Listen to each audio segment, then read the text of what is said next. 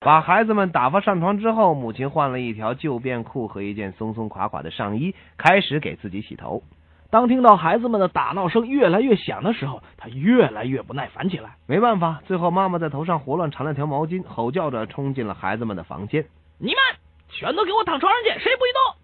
妈妈生气的大声吼道。当他离开房间的时候，他听见三岁的女儿颤抖着声音说：“刚才那个是谁呀？”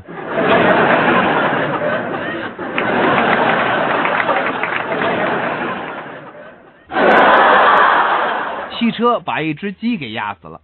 司机问一小孩：“哎，这鸡是你们家的吗啊，嗯，挺像我们家的，不过我们家的鸡没这么扁呢。